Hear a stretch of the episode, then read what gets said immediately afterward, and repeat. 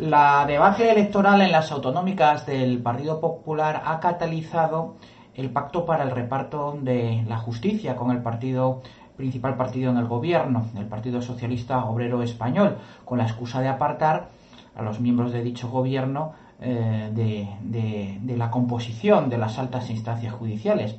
aunque curiosamente se les aparta del reparto, pero no de la composición del mismo, es decir, de la negociación, pero no del reparto. Bueno, una, eh, un pasteleo más para llegar al reparto de la justicia entre los partidos eh, políticos. lo cierto es que la política del Partido Socialista Obrero Español de rama de olivo en una mano y de pistola en la otra en forma mm, de eh, rodillo legislativo para que el Consejo General del Poder Judicial no pueda nombrar jueces en situación de interinidad, lo que ha llevado esta cuestión incluso a Europa, pues ha dado, ha dado sus buenos resultados, eh, por mucho que, que, Podemos se oponga. Eh, esto demuestra además una regla de oro de la partidocracia, que en la partidocracia el consenso siempre prevalece incluso sobre el oportunismo del río revuelto, en este caso el oportunismo de Podemos para hacerse con cuotas en el poder, el mal llamado poder judicial. El PP, de hecho, ya está dando excusas para justificar este pacto novatorio, no renovatorio, porque en realidad es una simple innovación de las cuotas de poder en el Poder Judicial. Ambos partidos eh, están cercanos, seguramente en esta semana se alcanza, a cerrar ese acuerdo de renovación del Consejo General del Poder Judicial, pero no solo del Consejo General del Poder Judicial, sino también del Tribunal Constitucional y, ojo al dato, también entra en el paquete la renovación del órgano de propaganda estatal que es el ente público Radio Televisión Española, en tanto que también se van a renovar y pactar los, eh, los miembros del Consejo de, de Administración de este ente público. El hecho que se ponga a la televisión, al Consejo de, Administración de la Televisión, al mismo nivel de negociación e importancia que los miembros del Tribunal Constitucional y del Consejo General del Poder Judicial, ya nos da buena muestra en el país que vivimos y en esa democracia plena de la que habla Pablo Iglesias, que no es democracia ni es, ni es nada, no puede ser plena porque no puede ser parcial. Pactar sobre justicia o sobre la administración de justicia y el reparto de los jueces es una iniquidad semejante a pactar sobre la nación.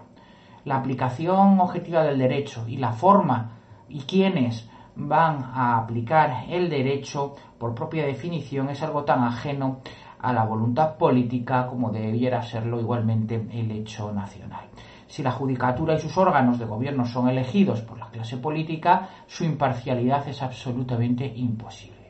Al igual que la voluntad plebiscitaria regional no puede variar algo que nos viene dado, como es la propia existencia nacional, tampoco la de la clase política. La voluntad de la clase política, por muy consensuada que sea, puede determinar lo que sea justo o no y la manera de impartir justicia. La justicia no puede ser democrática. Esto es una falacia eh, demagógica que siempre se habla de justicia democrática. No, señor, la justicia no puede ser democrática o dejar de serlo. Lo que tiene que ser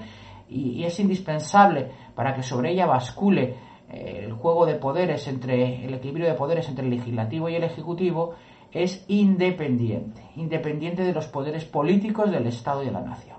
Por eso la llamada a cada nuevo pacto la justicia es el reconocimiento expreso de que en España no hay democracia. Insisto, ni plena, ni, ni parcial, ni de ningún tipo, porque no hay separación de poderes y porque no existe independencia judicial. Pactar es transar.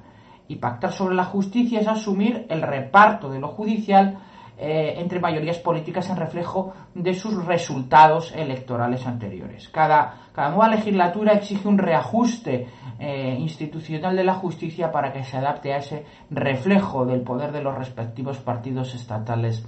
eh, que copan el poder único e inseparado en España. El partido perdedor se apresura a solicitar el pacto, sabedor de que el ganador aplicará su rodillo legislativo en caso contrario.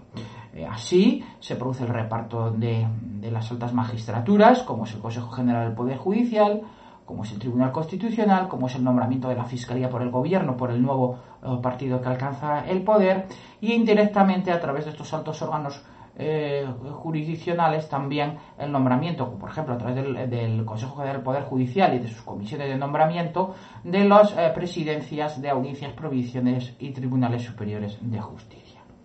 Ahora que parece que hemos llegado de nuevo a ese pacto de justicia que se va a cerrar, que va a cuajar en esta semana, parece que todo vuelve a su ser natural partidocrático, inherente al régimen de partidos en el que vivimos, es decir, pura y simplemente